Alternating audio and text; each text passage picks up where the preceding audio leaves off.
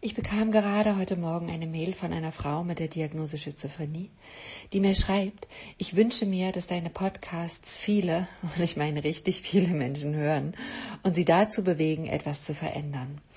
Aber warum ist das so schwer, Menschen zur Veränderung zu bewegen? Kranksein und Gesundung, warum das zwei verschiedene Schuhe sind? Warum das zwei verschiedene Schuhe sind, die dich immer wieder traurig machen? Wenn ihr mehr über dieses spannende, aber eben auch traurige Thema wissen wollt, dann seid ihr hier auf dem Pod mit Katharine, Episode 12, ganz genau richtig.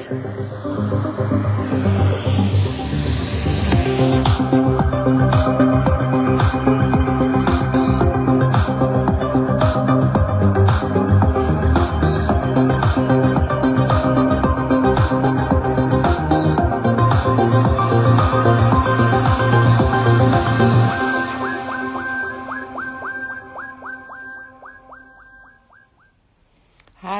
herzlich willkommen, ihr Lieben, bei der Episode 12.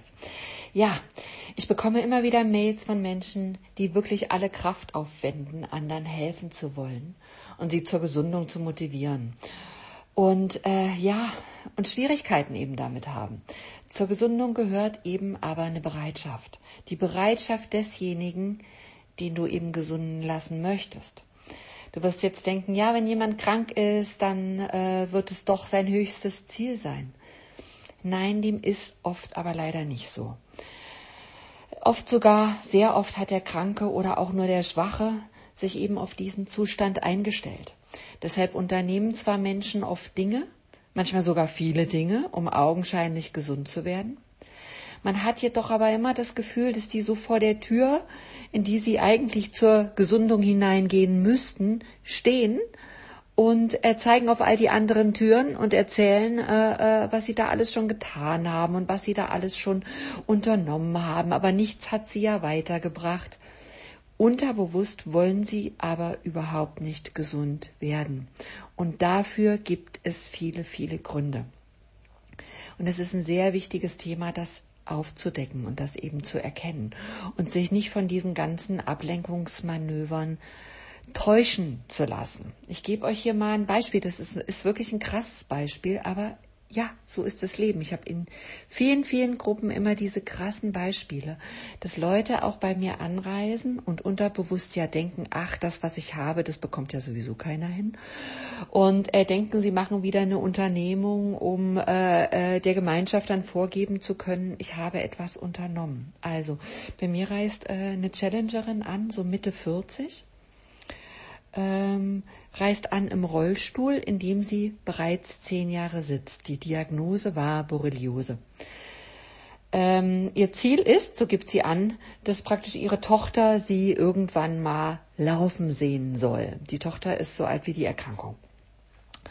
Also äh, sie kommt an und äh, wir denken schon vorher und ich denke schon vorher, Borreliose rechtfertigt jedoch nicht und in keinster Weise, dass du zehn Jahre danach noch im Rollstuhl sitzt.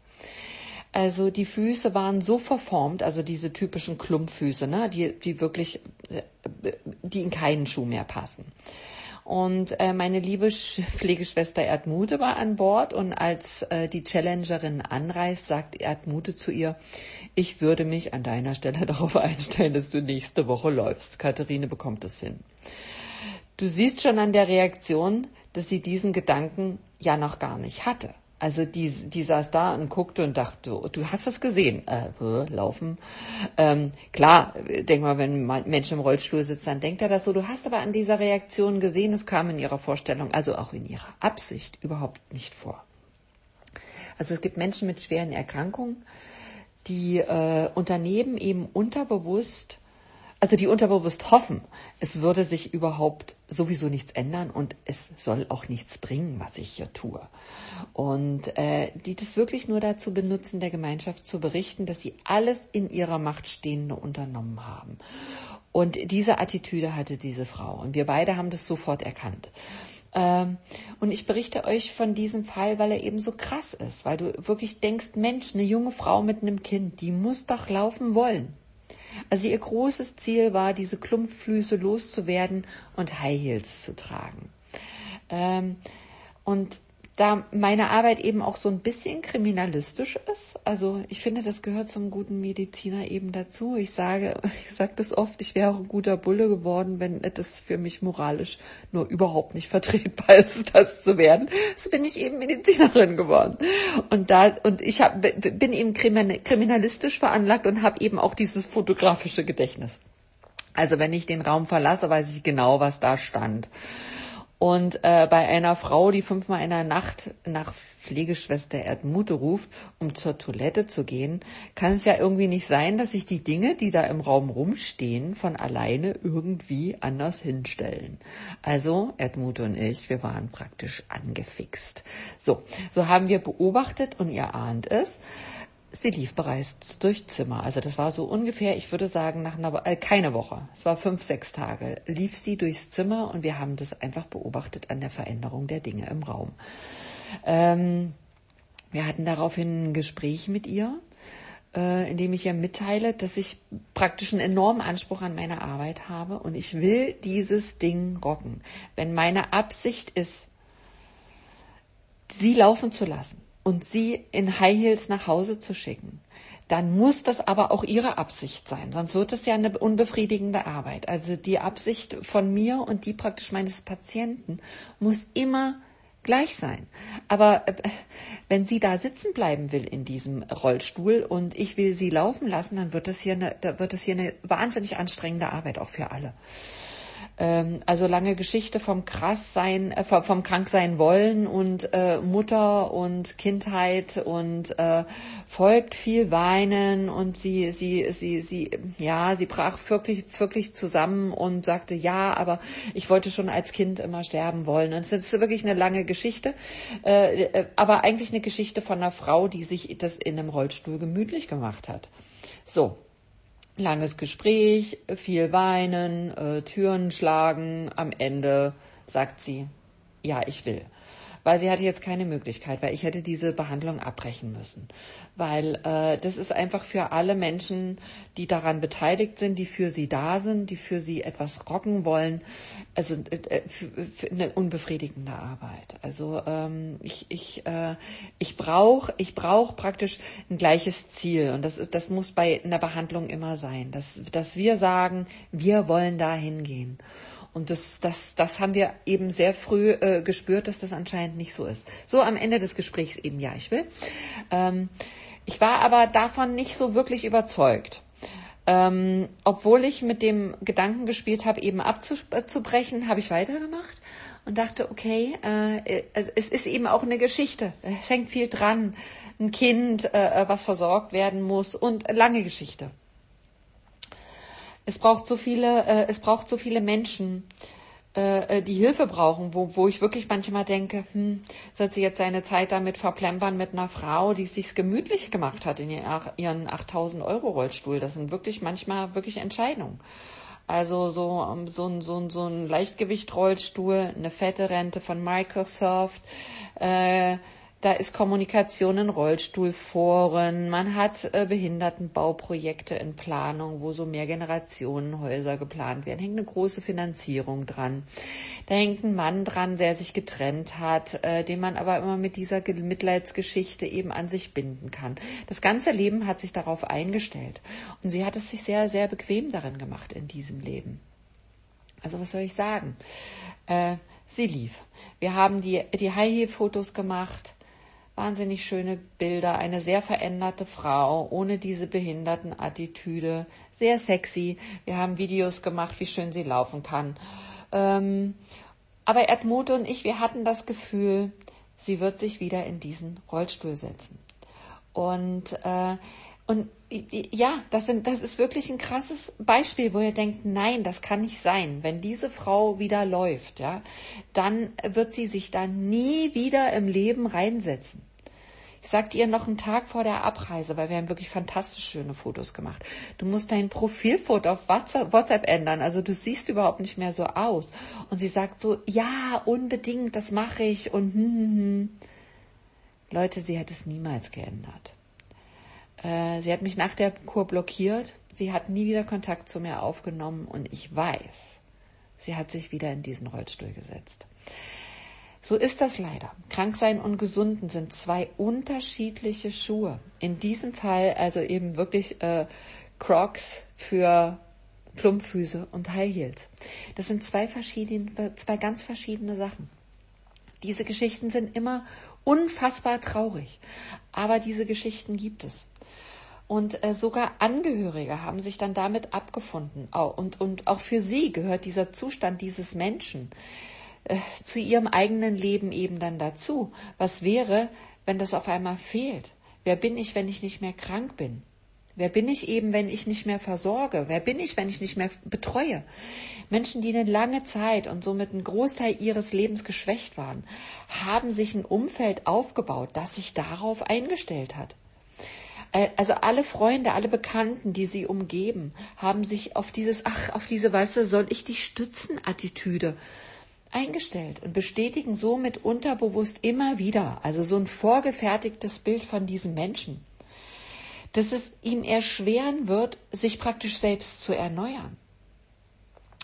Also ich habe in meinen Therapien so viele Angehörige erlebt, die die Krankheitsbilder der Betroffenen nicht abgeben wollen, da sie sich bereits selbst mit diesem Bild identifiziert, äh, identifiziert haben und damit praktisch ihren eigenen Lebensmittelpunkt äh, geschaffen haben. Ne? Also dieses, ähm, das, was wir eben in der Medizin sekundären Krankheitsgewinn nennen. Also von dieser Journalistin und ihrem Mann mit der Parkinson-Erkrankung habe ich euch im letzten Podcast erzählt. Aber ich habe euch noch nicht erzählt, dass sie praktisch ihr, ihr eigenes Leben mit ihren ausgiebigen Recherchen bereichert, die sie praktisch dazu nutzt im, im Austausch in Internetforen, äh, den Gutmenschen praktisch zu mimen. Einer ihrer Kolleginnen meinte zu diesem Thema, sie führt ihren Mann vor wie einen Tanzbären. Und ja, das ist so. Das ist sekundärer Krankheitsgewinn eines Angehörigen. Ich sag euch, was diese Frau alles unternommen hat, um das Krankheitsbild ihres Mannes mit Parkinson zu verschlimmern, äh, zu verschlimmern, ihr werdet, ihr werdet, ihr werdet echt fassungslos. Als der Mann von, von einer, von dieser Challenge von mir zurück nach Hause kam, und wenn du nach Hause kommst von einer Challenge, dann musst du dich ja immer, du musst dich ja zu Hause wieder praktisch mit diesem, äh, mit diesem gesunden Menschen praktisch anfreunden. Du musst dich ja selber erkennen. Du kommst nach Hause und alles hat sich verändert. Du musst ja praktisch deinen Alltag an dich anpassen. Ja, äh, also da, es hat sich eben so viel verändert und ich bekomme die meisten Dankes-E-Mails immer, wenn die Menschen nach Hause zurückkommen in ihren Alltag, weil sie eben dann erst erkennen, wie gesund sie geworden sind. Ne? Also in diesem direkten Vergleich bei Dingen, die du sonst immer gemacht hast und wie du sie eben jetzt machst. Und äh, so, und die Frau des Mannes, was macht die? Die bucht eine Reise direkt nach der Rückreise, am, am wirklich am selben Tag eine Busreise in die Türkei mit einem äh, von, von, von Parkinson gesundenen Mann, äh, der wirklich zu Hause äh, äh seine Schritte eben auch noch gehen muss. Ne? Die bucht eine Busreise in die Türkei, jeden Tag ein anderes Hotel, Koffer rein, Koffer raus, einchecken, auschecken. Also nach außen hin die ach so opferungs, aufopferungsvolle Frau von, mit Parkinson, äh, äh, die immer recherchiert, die immer gegen die Medizin wettert, die sich immer wichtig macht mit den neuesten Erkenntnissen, äh, aber auch eben katholische Kirche, Mitgefühl, Nächstenliebe, du sollst nicht lügen. Und dann werden jeden Tag unterbewusst Botschaften auch an diesen Mann weitergegeben. Ach ja, Parkinson ist ja nicht heilbar. Ach ja, die Katharine, die bekommt es schon hin. Aber sowas dauert ja viele Jahre und, und, und, und immer so Glaubenssätze unterbewusst gestreut. Also das ist sekundärer Krankheitsgewinn. Ne? Also hoffen wollen, dass die Krankheit noch, noch lange aufrechterhalten wird, weil ihr Lebensmittelpunkt, ja, der Lebensmittelpunkt ihres eigenen langweiligen Daseins war diese Parkinson-Erkrankung. Leute, ich habe Mädchen hier mit Magersucht. Diese Magersucht von, wird von den Müttern immer wieder provoziert. Und ihr glaubt nicht, auf welch perfide Art und Weise. Ich sag euch, ich habe hier Beispiele. Du, du, du, äh, du könntest heulen. Du glaubst, das kann nicht sein. Oder Kinder, die Schwierigkeiten haben beim Essen, die also angekündigt werden bei mir zur Challenge, mit ganz großen Schwierigkeiten, weil die immer dünner werden, die aber zu Hause einfach nichts zu essen bekommen. Die essen angeblich nichts mit Grün. Die haben noch nie im Leben etwas mit Grün probieren dürfen. Ich hatte gerade einen Fall einer wirklich hohen Mitarbeiterin einer sehr bekannten Internetfirma. Ihr denkt immer, das ist irgendwie jetzt was von, von Familien, die weiß, weiß ich äh, in, in schlechten Verhältnissen leben oder sich Essen nicht leisten können. Nein, eine hohe Mitarbeiterin will wirklich sehr bekannten Internetfirma. Morgens isst der Junge nichts, mittags hat sie ihn beim, äh, beim Mittagessen abgemeldet, weil er ja angeblich nicht mit isst. Am Nachmittag macht er natürlich zweimal, äh, zweimal Sport, damit das Kind beschäftigt wird. Und abends gibt's Fertigpizza. Oder eben so Nudeln, der isst ja nur trockene Nudeln, ja, ja. Mehr isst das Kind eben nicht. Mehr bekommt das Kind eben nicht. Aber die Mutter ist in so einer Gruppe, äh, äh, die sich für eine bessere, für ein besseres äh, Schulcatering einsetzt und Petitionen im Netz natürlich rausgibt äh, für für Schulcatering und besseres Essen. Ja, aber diese diese Mütter täuschen euch alle damit eben, äh, die, die täuschen eben, dass sie selber ihr Kind vernachlässigen und nicht versorgen und das geht durch. Also wenn du diese Mutter agieren siehst, kommst du gar nicht auf die Idee zu hinterfragen, ob hier eigentlich ein Kind vor euren Augen verhungert. Und diese Täuschungen gehen aber durch. Hier, hier merkt niemand, was tatsächlich mit dem Kind passiert. Also nach außen hin ist dann, ach, der Ben, der ist ja so schlecht und der ist nichts, was grün ist. Ach, ach ja, aber so einfach ist es eben nicht. Es, äh, das sind so Beispiele eben, die so, die vielleicht äh, krass sind, aber ich finde sie eben nicht mehr krass, weil sie einfach eben so oft vorkommen. Und äh, drunter liegt aber, aber auch bei, äh, bei kleinen Störungen oder bei großen Störungen. Weißt du, bei kleinen Störungen, die werden ja irgendwann mal groß. Diese kleinen Störungen von immer diesen, ach, ich bin ja aber so krank und ich bin ja eben so, äh, so geschwächt.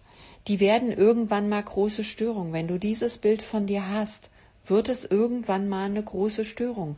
Und da muss man eben eingreifen. Und man darf dieses schwache Bild eben nicht unterstützen. Man darf dem eben nicht unterbewusst zustimmen. Weißt du, los geht's immer mit Situationen wie diese. Also äh, zum Beispiel so, wie geht es dir denn? Äh, na ja, es geht so, weißt du? Ah, wollen wir nachher zum See schwimmen? Hast du Lust mitzukommen? Nee, heute geht's mir aber nicht gut und mir ist nicht danach. Aber was meint denn diese ganze Ausstrahlung und diese Attitüde, das eigentlich, weißt du, immer gesund werden wollen und eigentlich immer Kraft haben wollenden im Unterbewussten wirklich, weißt du, immer, nee, heute geht's mir nicht gut und mir ist nicht danach. Hier geht's eigentlich nur darum, ich habe mir diesen emotionalen Zustand eingeprägt und nichts in meinem Umfeld Nichts und niemand, keine Erfahrung, keine Beding Bedingung wird's schaffen, mich von meinem inneren chemischen Zustand dieses Leidens oder dieses Schwachseins abzubringen. Der Schmerz fühlt sich immer besser an, ja, oder die Schwäche fühlt sich immer besser an, als ihn loszuwerden oder glücklich zu sein. Im Moment genieße ich eben meine Sucht und das, was ich, was, was ich mir, also was ich unternehmen soll, also, also eben in dem Fall schwimmen oder baden gehen, lenkt mich von meiner emotionalen Abhängigkeit, krank oder schwach zu sein, ab. Es lenkt mich von dem Bild, was ich mir eigentlich von mir geschaffen habe, ab. In diesem Zustand wird eben niemand gesund werden. Wir müssen den Zustand des Leidens, an den sich praktisch unser, unser Körper und alle damit zusammenhängenden chemischen und hormonellen Zusammenhänge, das dürft ihr nicht vergessen, wie ich will ich ja auch immer in dieses, in dieses äh, körperliche, also eure Aufmerksamkeit in dieses körperliche lenken. Alle chemischen und hormonellen Zusammenhänge im Körper haben sich darauf eingestellt. Und dazu gehört als erste, als erste Maßnahme des Gesundens bewusst machen. Also ein Erkennen, dass hier unterbewusst Muster, die Gesundung verhindern wollen, abgerufen werden. Dazu gehört wirklich auch zweitens eine Absicht, gesund zu werden. Ich werde oft gefragt, warum, in mein, warum zum Beispiel meine Therapien so schnell und äh, äh, äh, so schnell funktionieren und warum äh, Menschen einfach auch mit Erkrankungen gesund werden, die eigentlich aussichtslos erscheinen. Und ich sage da immer wieder, dass, also man weiß es nicht, also ich kann es dir nicht genau sagen, wie hoch ist welcher äh, Prozentsatz. Praktisch all die Forschungsarbeit, alle diese Erfahrungen, die ich in, in, die Therapien einbaue oder verflechte oder auch eure Ernährung. Also welche, welche Lebensmittel sind dazu da, wirklich Genschalter auch umzuschalten, um diese Gesundung einzuleiten. Das ist alles ein ganz wichtiger Bestandteil. Aber der größte Bestandteil ist meine starke Absicht. Da bin ich mir, bin ich ganz von, fest von überzeugt. Alles andere äh, würde, würde, würde es nicht so potenzieren. Diese Absicht äh, potenziert alle Unternehmungen. Ja, die Absicht, diese Erkrankung in den Griff bekommen zu wollen. Und diese praktisch mit, mit der Absicht meines Patienten zu vereinen, ist ein ganz großer Teil der Arbeit. Und dazu wurde eine Studie auch an, am, am Heart Math Institute äh, in Kalifornien durchgeführt. Ich habe euch von denen schon mal einen Alltagsautisten er, erzählt. Also die machen wirklich eine ganz fantastische Arbeit. Also so da, da ging es äh, praktisch in Alltagsautisten ging es über diese äh, um diese äh, Physiologie der Emotionen.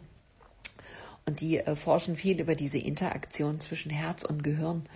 Und das äh, und, und, und dieses Institut leistet wirklich grandiose Forschungsarbeit. Ich bin immer ganz begeistert von denen. Die Forschergruppen untersuchten im Wesentlichen praktisch eine, eine spezielle Verbindung zwischen emotionaler Verfassung und dem Herzrhythmus. Und äh, negative Emotionen wie Wut und Angst führen eben zu unregelmäßigen, unorganisierten äh, Herzrhythmen. Und äh, sie erforschten praktisch diese positiven Emotionen wie Liebe und Freude. Da geht, die führen eben zu kohärenten Mustern und äh, praktisch Emotionen wie Wut und Angst zu unkohärenten äh, äh, Herzmustern. Also äh, und diese Forschergruppe um äh, Dr. Reins, der seinen Exper der Experimente oft bei denen leitet, bildete zuerst also praktisch eine Gruppe aus zehn Personen. Und darum ging es eben um Herzkohärenz. Ne? Und wirklich zu gucken, wann sind die Herzwellen eben harmonisch. Also was führt, welche Verhaltensmuster führen eben zu, zu, zu, zu einer harmonischen äh, äh, Herz-Gehirn-Interaktion. Und äh, in der ersten Gruppe hielten die Teilnehmer praktisch für zwei Minuten so ein Glasröhrchen mit DNA-Proben in der Hand.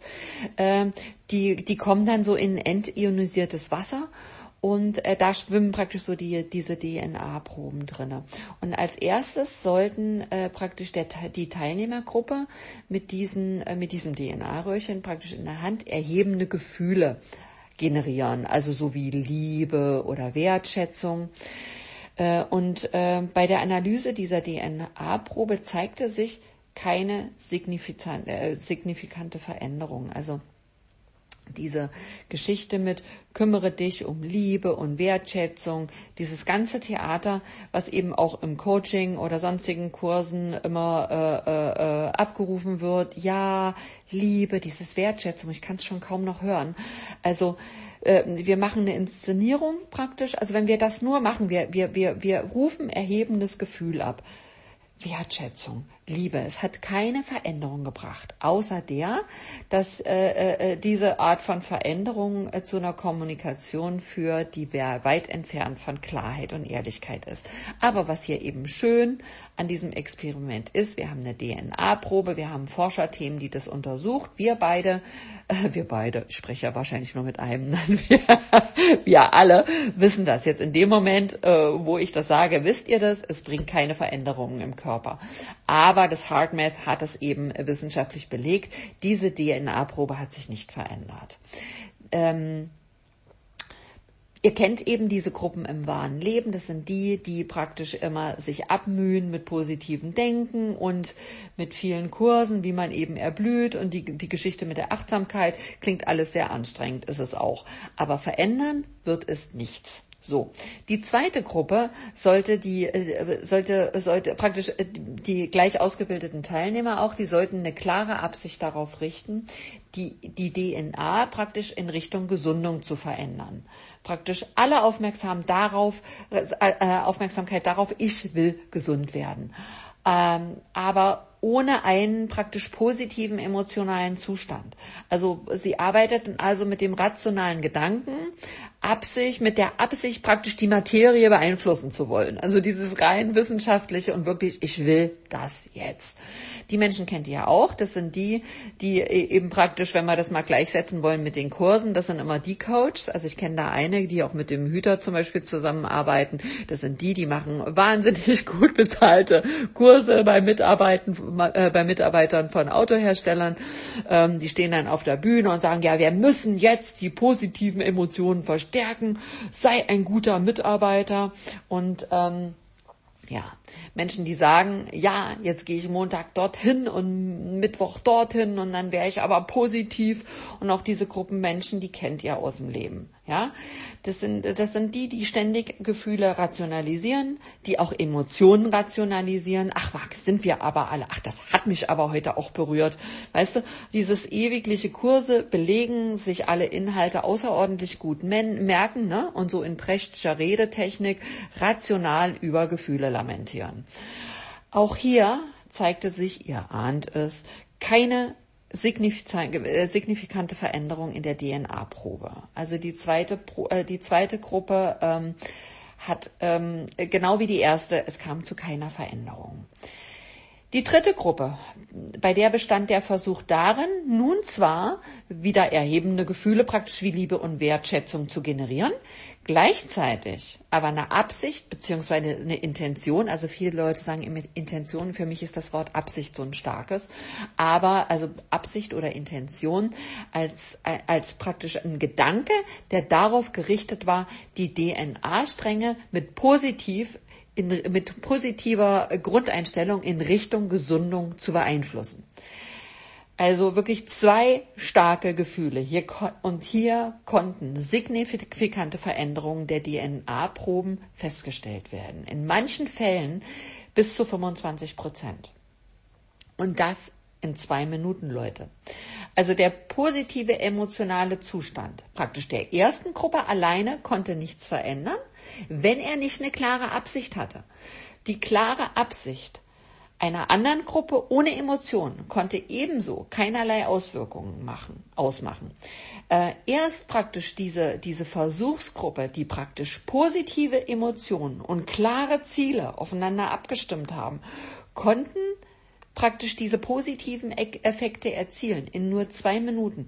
Und ihr hört es jetzt auch klar schon an dem, wie ich es formuliere praktisch eine positive Emotion, die wir nur so als Wort oder Wertschätzung abrufen. Weißt du, diese Absicht ist ein Motor, die holt dich raus aus diesem Spielmodus. Weißt du, die macht so einen großen Bogen und, und, und, und, und lässt dich auf dieses Ziel zulaufen. Die Absicht braucht einen Motor und einen Treibstoff, um diesen Motor zum Laufen zu bringen und somit praktisch dein Vorhaben in die Tat umzusetzen. Das ist eine positive Emotion. Positive Absichten und Gefühle sind in der Lage, Leute, überlegt mal, DNA-Stränge innerhalb von zwei Minuten auf und abzuwickeln. Also was eine Macht, die ihr da in der Hand habt. Und die Re Regeneration der Darm-Gehirnachse und aller beteiligten Organe, ja, ist eine großartige Einleitung, die euch gesunden lassen wird. Ich weiß es. Ich sehe es jeden Tag. Aber die Absicht, das umsetzen zu wollen, die kommt von euch und die kommt natürlich auch von mir. Die macht wirklich 25 Prozent meiner Arbeit aus. Das ist ein Haufen. Sich aber auf ein Meditationskissen zu setzen und äh, die positive Absicht zu haben, gesund werden zu wollen, wird jedoch nicht reichen. Das wird euch auch nur 25 Prozent gesunden lassen. 25 Prozent ist viel, ist aber trotzdem nicht ausreichend. Deshalb gibt es immer wieder diese Beispiele von augenscheinlich gesund lebenden Menschen, augenscheinlich gesund werdenden Personen, die praktisch auch viel Yoga äh, praktizieren und dann Cancer Stage 4, ähm, ähm, ähm, oh, Krebs, äh, Krebs im Endstadium haben oder im, im, im, im weit fortgeschrittenen Stadium. Ähm, das ist eben, es reicht eben nicht aus. 25 Prozent sind viel, aber eben nicht ausreichend. Wir müssen weitergehen. Also was sind praktisch noch Dinge, die wir hinzufügen müssen. Ne? Also welche sind die anderen drei Bestandteile?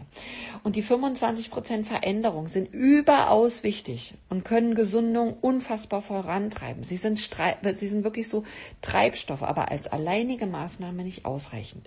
Der Körper hat in erster Linie eine, einen greifbaren organischen Schaden auch und er hat feste Ablagerungen. Also müssen wir als erstes den Motor wieder anwerfen. Das ist was ganz Wichtiges. Also in diese Absicht zu gehen, wir werden gesund. Jetzt haben diese äh, 25 Prozent äh, äh, einen unschätzbaren Wert, praktisch für deine Gesundheit, äh, für seine Gesundheit. Aber wie das HeartMath Institut eben aufzeigt, reagiert das Quantenfeld nicht nur auf unsere Wünsche und emotionalen Anforderungen alleine, auch nicht auf äh, bloße rationale Zielsetzung unserer Gedanken. Es reagiert erst, wenn eben beides zusammenkommt und beides abgestimmt und kohärent ist. Was heißt das aber für euch? Ne? Also mit, Organ, äh, mit, mit Organregeneration, Ernährungsumstellung, Absicht positiver Emotionen können wir Signale in einer Klarheit aussenden, die unsere Darm-Gehirn-Achse versteht. Und so gehen wir, so, so, so geben wir praktisch dem Körper das Signal unserer Gesundung und, und können es praktisch potenziell vorantreiben. We can change illness to wellness. Yes, we can. Also sollte auch deine Absicht und dein Wunsch bislang keine handgreiflichen Ergebnisse gezeigt haben, dann kann es sein, dass du eine inkohärente, widersprüchliche Botschaft ausgesendet hast dass deine Darmgehirnachse keine keine, keine gleichen Botschaften praktisch bekommt. Du möchtest vielleicht gerne gesund sein. Mag sein. Du hast auch einen gesunden Gedanken gedacht, aber vielleicht krankmachende Gefühle gehegt. Dann wirst du auch nicht gesund werden. Warum nicht? Also weil Gedanken die Sprache des Gehirns sind und Gefühle die Sprache des Bauchgehirns sind. Du kennst das eine, also du denkst das eine und du fühlst aber das andere. Steht dein Geist vielleicht im Widerspruch zum Körper oder der Körper eben im Widerspruch zum Geist? Kann das Feld nicht konsistent und stimmig werden? Wir geben der Darm-Gehirnachse keine klare Information. Und das ist praktisch auch eine Form von Verdrängung. Und das müssen wir aufdecken. Ja, ist, äh, wollen wir, äh, genau wie ich und, und mein Patient, dass wir in eine Richtung gehen wollen, dass wir eine Absicht haben. Ja, so musst du mit deinen Gedanken und deinen Gefühlen in eine Richtung gehen. Du musst das praktisch aufeinander einstimmen. Ja, also wir reden ganz viel von diesem Prinzip von Ursache und Wirkung. Aber ich finde, wir müssen so einen Schritt weitergehen. Du musst verstehen, dass du selbst der Verursacher einer Wirkung bist. Ja, ich gebe euch jetzt noch mal ein Beispiel, warum man nicht gesund werden kann. Eine wirklich ja, es gibt so viele äh, Beispiele, wo man unterbewusst eben nicht gesund werden will und wir müssen die aufdecken. Wir müssen einfach aufdecken, was machen wir denn da? Warum ist es eben nicht stimmig? Ja? Warum mache ich ihr eine Inszenierung? Oder warum äh, denke ich immer Gefühle rational? Das ist ein Schutz und äh, ein großer Teil ist wirklich Weißt du, nicht in, ja, du musst jetzt hier nicht alles ans Licht ziehen. Du musst aber dir klar werden, ich veranstalte hier irgendwas. Irgendwas tue ich, warum ich nicht in Gesundung gehen möchte. Also vielleicht erinnert ihr euch in Alltagsautisten, da habe ich euch von dieser ähm, da ging es in diesem Kapitel über Kriminalität, da ging es um den Frontalkortex, um den gestörten äh, Frontalkortex. Also wenn man in der Lage ist, Emotionalität auszuschalten und vor allem ging es praktisch darüber, äh, es ging darum, ähm, dass wir alle in der Lage sind, phasenweise autistisch zu sein, weil wir in der Lage sind, die Emotionen auszuschalten.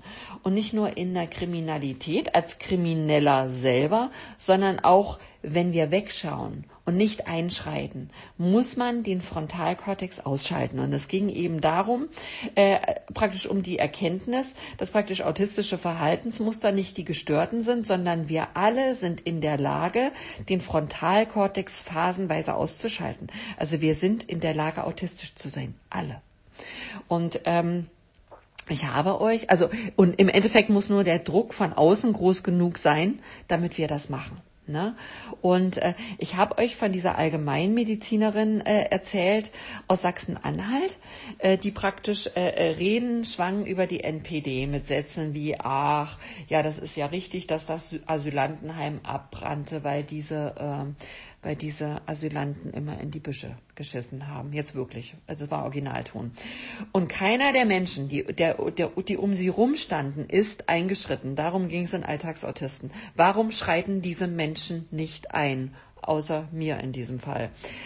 Also, ähm, Jahre später kontaktiert mich genau diese Allgemeinmedizinerin. Das ist so, so toll, wie das Leben manchmal spielt und ihr Sohn. Die Frau hat ein Ödem im Gehirn bekommen, welches auf die Sehnerven drückte und die Frau war erblindet. Jetzt könnt ihr sagen, ja, das ist, ähm, ja, diesen Weg sollte sie vielleicht gehen. Ähm, was sie aber und was ja natürlich unfassbar mutig auch ist, was sie aber genau weiß, ist, dass ich die Einzige bin, die ihr helfen kann. Also kommt sie und sagt gleich zum Einstieg, wenn du das wieder hinbekommst, wähle ich nur noch die Grünen. und da seht ihr, meine Arbeit ist auch sehr, sehr politisch. So. Das erste Ereignis war, also nachdem wir angefangen haben, sie zu behandeln, rauszufinden, was ist hier los, das erste Ereignis war, dass wir erkannten, dass sie schon wieder anfängt zu sehen. Ihr Sohn betrat das Zimmer und sie herrschte ihn so an und sagte, der Wecker steht da schief oder die Zeitung lag irgendwie falsch, irgendwas war. Ähm, wir haben das aber irgendwie noch still beobachtet. Wir standen nur irgendwie vor der Tür und feixten uns eins und dachten so, wow, geil, die fängt an zu sehen. Ne? Also, weil es ist immer, ähm, derjenige braucht eine Weile, das zu realisieren. Auch dieses mit dem, ich kann jetzt wieder laufen oder äh, ich kann jetzt irgendwie wieder sehen, das willst du ja erstmal gar nicht. Du, du glaubst das erstmal nicht. Und manche Leute denken dann immer, oh, ich spreche da nicht, ich spreche da erstmal nicht drüber, nicht, dass das irgendwie jetzt alles nicht wahr ist. Deshalb ähm, schweigen wir da auch erstmal ein bisschen drüber. Also dann betrat so aber mein Freund den Raum, ja, und sie sagte, also weißt du, Katharine, dein Freund, das ist ja wirklich ein schöner Mann, der sieht aus wie David Garrett. Also ich weiß nicht, ob das jetzt irgendwie für mich ein Kompliment war oder für meinen Freund ein Kompliment gewesen wäre. Sorry. Aber es war ein Zeichen dafür, sie sieht. Ähm, als sie dann aber anfing, die kleinsten Muster auf meinem Kleid zu interpretieren, also dann, äh, dann dachte ich so, jetzt, jetzt haben wir sie. Also sie sah wieder. Und ähm, da haben wir das, äh, äh, ähm, ja, da hatten, haben wir eben dieses Problem. Also das Problem ist wie beim Rollstuhl. Das ist nicht, dass sie sieht oder dass sie eben läuft, sondern das Sehen behalten wollen. Will sie sehen. Das ist eben bei Gesundwerden immer der nächste Schritt. Und da meine Behandlungen wirklich sehr schnell gehen, ähm, ist es immer so ein Moment, äh, wo ich praktisch mit Patienten, die muss ich jetzt praktisch darauf einstellen, jetzt verändert sich das Leben. Wir werden jetzt gesund. Also eine Frau, Mitte 70, mit einem herrschenden, wirklich gewaltbetonten Mann zu Hause, äh, die ihren eigenen Sohn mit einer unfassbaren Härte herangezogen hat, kommt nun, nachdem wir praktisch den, den Dünndarm und dieses lymphatische System funktionstüchtig gemacht haben und sie ist Allgemeinmedizinerin, sie weiß und eine, eine wirklich sehr wissende Allgemeinmedizinerin, also es war wirklich ein sehr medizinischer Austausch mit ihr jeden Tag. Ich liebe das ja. Also ähm, die erkennt, was jetzt hier passiert. Also Ablagerungen lösen sich, das äh, Ödem im Gehirn äh, wird abtransportiert und äh, sie kommt das erste Mal, und ich schwöre euch Leute, das erste Mal in ihrem Leben in den Genuss von Dopamin. Ähm, das war, ich weiß nicht, ich glaube, das war wirklich, das wirklich Süßeste, was ich jemals in meinen Therapien erlebt habe. Also eine, eine 74-jährige, sehr harte Allgemeinmedizinerin mutiert zu einem jungen Mädchen. Also die hüpfte herum wie ein junges Reh. Und äh, die, die sprang die Treppe hoch und äh, wirklich äh, und, und kam rein und sagte zu uns allen, das ist der glücklichste Tag in meinem Leben. Und das ist wieder, ich muss wieder zurück zum letzten Podcast. Leute, das ist Dopamin. Und ich wünsche es nur jedem, jedem, jedem, dass er sein Leben damit bestreiten darf. Also es ist, es ist, es ist ein ganz wichtiger Bestandteil im Leben. So, und alle, die da war, also ich hatte, da waren Frauen in, in also andere Challenger oder, oder Leute zur Ausbildung oder Leute, die zur Behandlung kamen. Jeder fing an zu weinen, wo er das gesehen hat. Also, äh, also ich, ich, also es, das ist wirklich, du siehst, du kommst bei dir an. Und das macht dich auch, und das ist so ein schönes Beispiel, das ist wirklich auch sowas, was dich im Alter jung lassen lässt, ja, also dieses, ähm, dieses Dopamin, dieses Mädchenhafte. Also wirklich im Alter noch ein kleines Mädchen zu sein. Das macht Dopamin. Und das ist Alter oder nicht Alter. Weißt du nicht, nicht äh, wie viel äh, äh, Botox du dir da in die Seiten spritzt oder wie viel Hyaluronsäure du jetzt in deine Falten bekommst, sondern das ist das. Dieses kleine Mädchen einfach noch sein, weißt du, Dinge zu sehen, glücklich zu sein. So. Und, äh, und mit dem, was dann passiert, rechnet eben auch keiner. Kein Challenger rechnet damit. Ja, schon gar nicht, wenn du weißt, wie sich das anfühlt oder wie sich das anfühlen kann. So, und äh, so kam sie, also so kam sie dann am nächsten Tag und das kann eben passieren. Und wir sind jetzt wieder in diesem, in diesem, in dieser Absicht, möchte ich gesund werden. Und so kam sie am nächsten Tag, ganz klar, mit diesem mädchenhaften Strahlen, ganz klar, und sagte, wenn das jetzt so ist, wie ich es jetzt fühle und wie sich das jetzt weiterentwickelt, dann bleibe ich gesund und dann wird mein Leben verlängert. Und das bedeutet, ich muss noch länger mit diesem gewalttätigen Mann zusammen sein. Und das will ich absolut nicht. Ich will, dass mein Leben zu Ende geht. Ich will sterben und ich will in ein Pflegeheim ich will Abstand von ihm, ich will diese Trennung, ich schaffe die aber anders nicht. Ich will kein Leben so, wie ich das jetzt gestern erlebt habe. Und diese Geschichte ist so unfassbar traurig. Aber das ist eine Entscheidung, die jeder praktisch für sich treffen muss. Und äh, ihr Sohn ist, glaube ich, bis heute unfassbar wütend über diese Geschichte. Aber es ist eine, das ist eine, eine, eine, Geschichte über Krankheit und Gesundung. Es ist eine Geschichte zwischen Crocs oder High Heels. Die kann nur jeder selber für sich treffen. Ich habe die Frau verstanden. Ich verstand das. Was willst du jetzt machen in dem Alter? Dich noch trennen? Das ist ihre Entscheidung. Also sich so in dem Zustand eben zu trennen heißt rausgehen, sich eine neue Wohnung zu suchen, einen neuen Umkreis zu schaffen, ein neues Lebensfeld, sich gegen einen stark gewalttätigen Mann, der hat äh, ein großes Werk geleitet, jahrelang damals im Osten, ganz starker Mann, der ihr jeden Tag auf den Kopf haut. Die Frage, schaffst du das? Die können wir für sie nicht beantworten. Und die ist, diese Geschichte ist unfassbar traurig, aber es ist das sind eben Geschichten von Menschen eben auch, das sind eben Geschichten auch von krank bleiben wollen. Und dann hatte ich gerade in meiner Schweden-Challenge einen so fantastischen 85-jährigen Herrn Professor, der 30 Jahre eine Klinik geleitet hat. Und dann kommt er da an mit seiner noch wirklich fast noch, sorry, fantastischeren Frau und sagt, ja, ich will eine Veränderung, ich will eine Verbesserung und ich will die für mich und ich will die für meine Frau. Ja, und der stellt seine Ernährung um und sagt, yes, ja, yes we can. Und der entstammt einer Generation, die Krieg, ich wollte gerade sagen Krieg und Frieden, ja doch Krieg und Frieden und Krieg, aber auch Hunger am eigenen Leib erlitten haben, ja, wo beim Umstellen von Nahrung und Weglassen von Nahrung immer tragische Geschichten dranhängen. Da können immer tragische Geschichten ans Licht kommen. Wir wissen überhaupt nicht, was diese Generation alles erlebt hat. Aber der macht's. Der ist so schön geworden, ja, und der ist so aufrecht geworden und so weich und milde geworden. Und seine Frau sagt, er sieht jetzt aus wie so eine, das ist wirklich schön, wie so eine Mischung aus Kurt Jürgens und Michel, Michel Piccoli. Und wie schön ist das?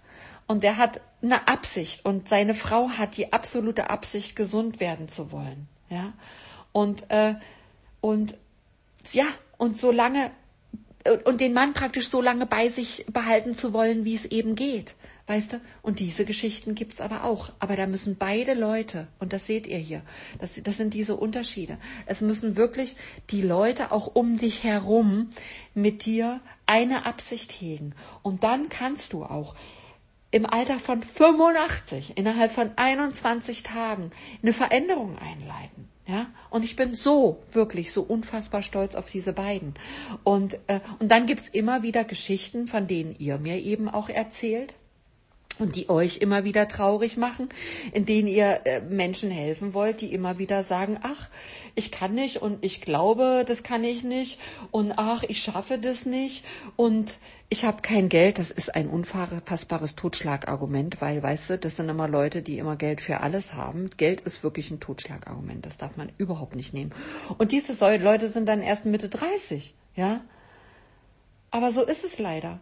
Und äh, ähm, zur Gesundung gehört eine Bereitschaft, die von dir und die eben von den Menschen um dich herum.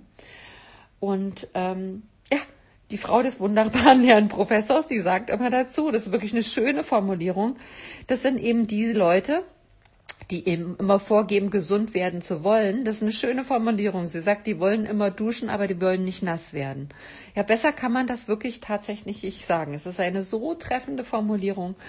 Und so musst du sehen, du hast eben Leute um dich drumherum, die wollen immer duschen, die wollen nicht nass werden, was aber nichts bringt, mit denen jetzt immer über Duschen zu lamentieren oder über die, die verschiedenen Formen von Bio-Duschbad oder Nicht-Duschbad.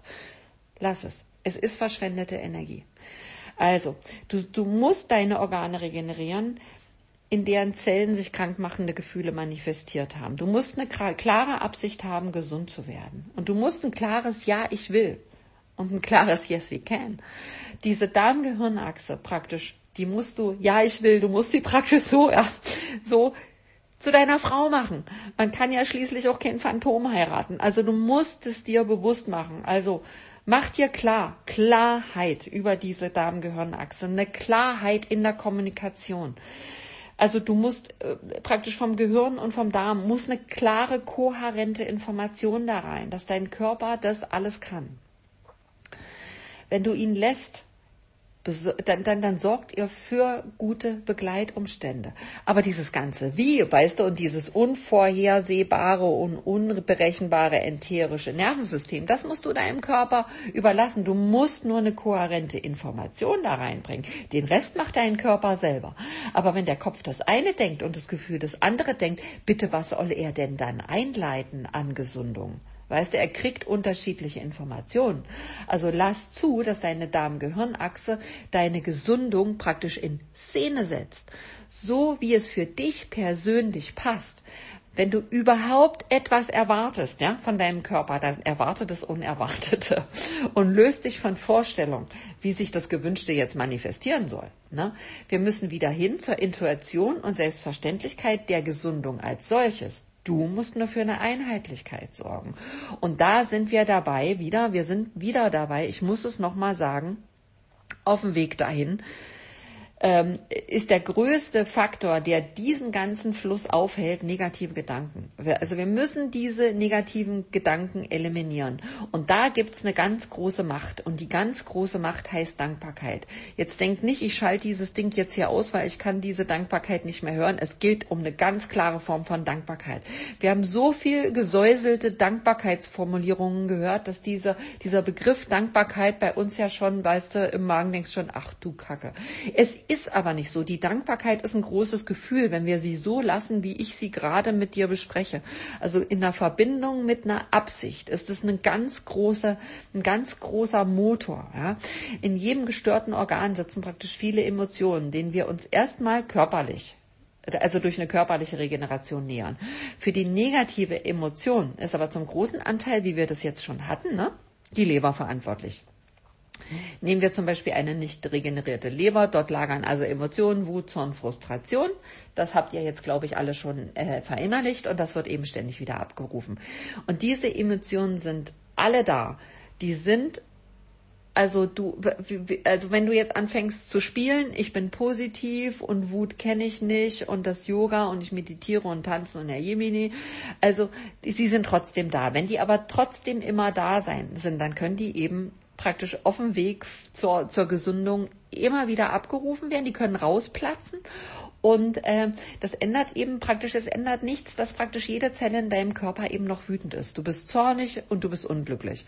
Und mit Verlaub, dein Gegenüber, dem du versuchst vorzugaukeln, dass das nicht so wäre, spürt das. Also, weißt du, dieses Röhrchen, dieses Glasröhrchen mit der DNA-Probe glotzt dich unbeteiligt an und sagt, ich verändere mich jetzt hier nicht. Ich weiß ja, dass da drunter diese Wut ist. Deine DNA-Probe glotzt zurück. Ich sag's dir. Und da müssen wir eben hin. Dieses unterbewusste, schwere Gefühl muss raus. Und bewusstes positives Denken alleine reicht nicht. Das hat also ein negatives Gefühl zu überwinden. Punkt. Wir alle kennen die Menschen, die ständig bewusst erklären, äh, dass sie positiv denken, aber praktisch solange, äh, aber im, im Endeffekt solange kein gegenteiliger Befehl kommt, ja, diese diese diese äh, einprogrammierte Wut, Scham, Schuld, Traurigkeit, Neid, ach, pff, wie viele Dinge da eben irgendwie zum Ausdruck kommen kommen kommen können. Also das mag der bewusste intellektuelle Geist, ja, oder äh, der Verstand, der mag da noch so viel Freude, Glück und Liebe erzählen. Der Körper ist seit Jahren auf dieses andere Gefühlsprogramm eingestellt, ja. Und äh, äh, so säuseln eben diese Menschen mit diesen, äh, mit diesen, äh, äh mit diesen, äh, ja, ich, äh, ja, ich äh, bin so positiv und ich mache das und das klingt doch alles so so angestrengt und ähm, das ist es eben dann auch. Dieses immer darüber reden äh, bringt nichts. Wir müssen eben jetzt wirklich dahin kommen, äh, dass es, ähm, dass wir das mit einer starken Absicht und einem wirklich mit einem Dopamin abrufen, dass hier wirklich eine, eine positive Veränderung stattfindet. Ja, und ähm, es gibt, ähm, ja, wie soll ich, ich weiß nicht, äh, ob ihr. Ich war auch mal wie du jetzt fast unerträglich wütend und überzeugt, dass die Welt mir was schuldet. Ich habe sehr lange gebraucht, um diese Wut zu überwinden. Blödsinn, du lügst dich nur an mit diesem ganzen Namaste-Bullshit. Du bist schon einen Schritt weiter. Du wandelst deine Gefühle in physische Aktivität und das bringt deine Mitte wieder mehr in dein Sein. Wer hat dich angefasst?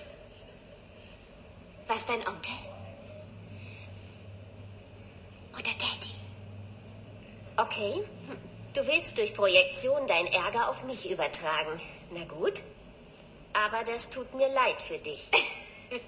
Du wirst innerlich aufgefressen von dieser negativen Energie. Mann, du steckst so tief in dieser Scheiße. Was hast du nur beschissen Furchtbares gemacht? Genau so ist es. Also ähm, das sind eben diese Beispiele, die werden eben schon in Filmen äh, äh, eingesetzt. Das ist diese Art zu sprechen, das ist dieses im äh, praktisch in irgendwelchen Inszenierungen und Selbsttäuschungen zu machen. Und die ist, das sind die wirklich, die wir jeden Tag hören. Also und von, von in dieser Art von Kommunikation, da gibt es keine Dopaminsprudelanlage. Äh, äh, wenn, wenn du dir das anhörst, das, sind, das ist die falsche Aufrechterhaltung eines Scheins. Man ist nur damit beschäftigt, ja, ich bin ja schon einen Schritt weiter und ich habe das ja und diese negativen Gedanken und das ist es alles so. Äh, und es ist aber noch da. Und so arbeitet die Darm-Gehirnachse aber nicht harmonisch. Also sie ist nicht kohärent. Weil das ist eine Täuschung. Du hörst an dieser Art von Kommunikation eben raus. Dein Bauchgehirn sagt was ganz anderes als dein Kopf. Dieser Zustand bedeutet, die Darm-Gehirnachse hat einen riesigen Stress. Also von harmonischer Verdauung, von Rückresorption, von einem gut arbeitenden lymphatischen System bist du in diesem Zustand weit entfernt. Und von einem psy guten psychischen Zustand natürlich auch. Und du hörst es an der Kommunikation, wir können das alle nicht mehr hören. Und wir kennen diese Menschen, es werden immer mehr, ich kann es jetzt echt nicht mehr hören. Und das, was du jetzt eben gehört hast mit diesem, ach ja, da sind Dinge, das hörst du auch, so ist die Kommunikation mit Kindern. Und diese Kommunikation meine ich, ich kann die gar nicht so gut nachmachen, bei mir ist, glaube ich, immer ein bisschen zu weit oben. Aber du hast es jetzt eben gehört, in diesen in diesem Filmausschnitt. Es ist äh, äh, genau so findet diese statt. Und da muss man äh, einfach, also wenn du dir selber zuhörst und du hast diese Art von Kommunikation, dann wird hier was überspielt und was getäuscht. Und äh, das ist wenn man seit Jahren negative Gefühle hegt, ja, dann haben diese Gefühle sich automatisch zu einem unterbewussten Zustand des Unglücklichseins manifestiert. Dein Körper wurde praktisch auf Negativität konditioniert ähm, und damit kennt er sich gut aus. Aber im Gehirn praktisch so oben erzählt so, ach ja, ist alles super, ich bin ja schon da und ich bin einen Schritt weiter und das bist du aber nicht. Du bist unglücklich. Und das hört man hier einfach raus. Und das hört jeder andere unterbewusst auch. So, was machen wir jetzt aber? Du kannst noch so oft sagen, ich denke positiv und ich bin glücklich. Es wird nicht funktionieren. Positives Denken alleine funktioniert nicht. Solange Gehirn und Körper im, Wider im, im praktischen Widerspruch stehen ist ein Wandel nicht möglich. Diese Frau, die du eben gehört hast, die wird in zehn Jahren immer noch in diesem Kurs stehen und rumlabern. Wandel ist so nicht möglich. Ist positives Denken, praktisch positives Denken eliminiert keine negativen Gedanken. Das ist erwiesen. Denk immer an diese äh, DNA-Proben. Das ist wirklich äh, ein ganz wahnsinnig äh, äh, gute, wahnsinnig gutes Experiment. Das ist ein Irrglaube, dass du alleine positiv denken kannst, um diese Gedanken zu eliminieren. Es, es funktioniert nicht. Hier bedarf es eines starken Gefühls. Wenn du negative Menschen beobachtest, dann weißt du das. Negative Menschen sind eins garantiert nicht. Sie sind niemals dankbar. Das ist ein starkes Gefühl. Also Dankbarkeit ist, ein, ist, ist wirklich, es war jetzt hier so lustig in, diese, in, diesem, in diesem Ausschnitt und das ist wirklich eine schöne, eine schöne Bezeichnung. Na, ich meine nicht diese Namaste-Dankbarkeit. Ich meine Dankbarkeit. Verdammt nochmal, sei dankbar für das, was da ist. Weißt du, es ist, ich weiß, dass dieser, dieser Begriff mittlerweile missbraucht ist, wie Wertschätzung, wie Achtsamkeit. Es ist alles, man, man, es schwingt schon Komisches mit. Aber Wann sind wir normalerweise dankbar? Wenn wir in dieser ganz klaren Dankbarkeit bleiben, ja? Richtig. Wenn wir etwas bekommen haben, ja? Für was, was bereits geschehen ist oder gerade gegenwärtig ist. Du bekommst was und dann äh, äh, bist du dankbar. Wir sind dankbar für was, äh, äh was bereits praktisch existiert im Leben. Also wir haben es bekommen und es ist da. Und dann sind wir dankbar. Also wir sind konditioniert worden zu glauben, Dankbarkeit funktioniert praktisch in so einer Art von Exchange. Ich bekomme was und sage dann brav Danke. Ne? Es gab eine Ursache und eine Wirkung. Ja? Aber wir sind jetzt äh, äh wieder da drin, wir sind in diesem Thema, wir gehen einen Schritt weiter. Wir sind der Verursacher einer Wirkung. Ja? Also etwas kam von außen und hat, äh, hat was im Inneren verändert. Das ist praktisch unsere Dankbarkeit. Also ähm, fühl dich aber jetzt mal rein in diese Form von Dankbarkeit. Du bekommst was und sagst Danke. Richtig, es ist echt kein starkes Gefühl. Es ist kein, äh, zumindest ist es nicht so ein starkes Gefühl, dass du nem, äh, praktisch der Negativität etwas entgegensetzen kannst. Dazu ist es nicht ausreichend. Etwas äh, praktisch ein bisschen aufgesetzt, natürlich auch antrainiert und ganz und gar nicht zum Aktivieren von Dopamin geeignet. Dafür brauchen wir praktisch ein starkes Gefühl, eine starke Absicht. Dankbarkeit ist aber viel mehr als ein intellektueller, rationaler oder ein brav antrainierter Gedankenprozess. Ja, wir trainieren also schon Kindern und das ist halte ich wirklich für einen großen, großen Fehler, dieses falsche Danke an. Sag mal schön Danke, ohne Gespür für diese Macht der Dankbarkeit. Ja, also autistischen Menschen oder Menschen mit autistischen Verhaltensmuster wird immer wieder antrainiert, sich zu bedanken. Ja, also die, die sagen dann auch immer schön so Danke und so züchten wir uns diese Danke sagenden Affen und eigentlich haben alle Rechten. Falsches Danke ist nichts wert. Ohne das starke Gefühl der Dankbarkeit, was es wirklich sein könnte, ist es einfach nichts wert. Wir müssen lernen, das wieder machtvoll für uns einzusetzen. Ja? Um negative Gedanken zu eliminieren, müssen wir das Gefühl haben, das ist jetzt was ganz Wichtiges, das Gewünschte sei bereits ein Teil unserer Realität. Das ist die Verstärkung und Potenzierung einer Absicht. Negativität ist ein starkes Gefühl und bedarf eines starken Gegengefühls. Wenn du negative Gedankengänge hast und jetzt sagst, ach, ich, jetzt bin ich aber dankbar, das reicht nicht. Im Zustand der tatsächlichen Dankbarkeit signalisierst du praktisch dem Feld, dass etwas schon geschehen ist, ja? Also du musst, wir können das Gehirn immer so ein bisschen austricksen. Also wenn du jetzt einen Wunsch hast, ich möchte das oder das erreichen, dann geh gedanklich rein in dieses Gefühl, wie sich das anfühlt, wenn du es erreicht hast. Wie ist das in dem Moment? Und dann kriegst du praktisch dieses Gefühl der Dankbarkeit. Und das musst du raufsetzen auf deine Absicht. Deine Absicht braucht einen starken Motor. Dieses Gefühl, wie gehe ich dahin? Du musst also deinen Körper davon überzeugen, dass er praktisch emotional bereit ist, jetzt da praktisch in dieses Gefühl äh, zu gehen und zukünftig äh, Anteil an diesem Ereignis zu haben. So kannst du praktisch deine Absicht verstärken. Ja, also negative Gedanken zu eliminieren, müssen wir ein Gefühl haben, dass das Gewünschte bereits Teil deiner Realität ist. Das ist die Verstärkung und Potenzierung einer Absicht.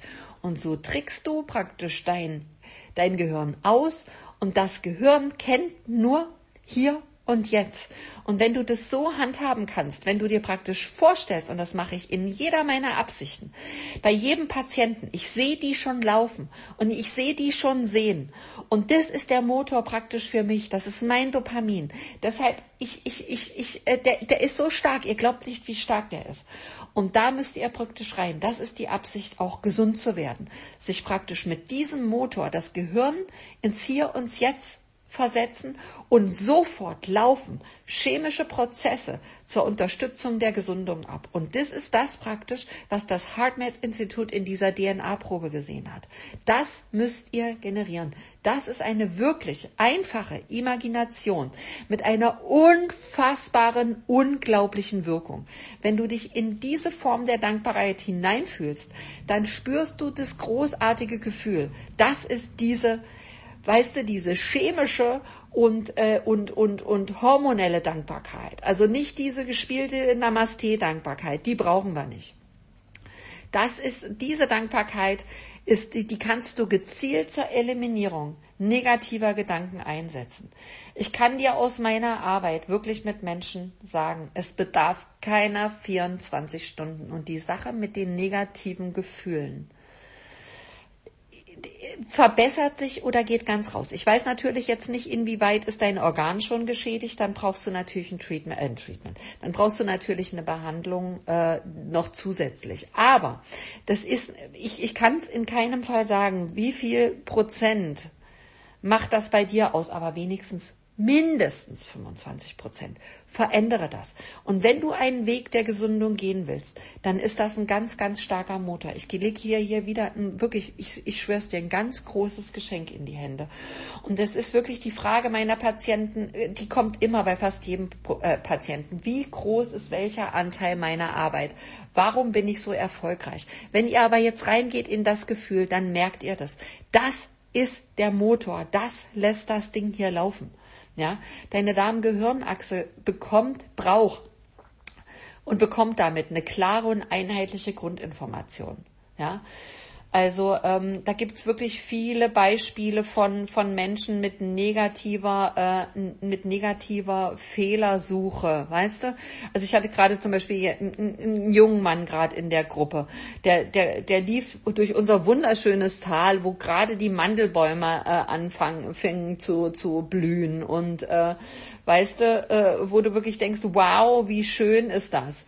Und äh, der lief das Tal hoch und äh, erzählte so, ja, die Blüten, die sind ja wirklich schon alle durch und also ganz viele Bäume haben schon die Blüten verloren und ja, ich war ja schon mal in Norwegen und da war es viel schöner, da war es ja so grün. Weißt du, das sind die Formeln zum Unglücklichsein. Oder äh, ich hatte eine Patientin, die sagte, oh, ich hatte mal so einen Pool in Malaga, der war ja so toll.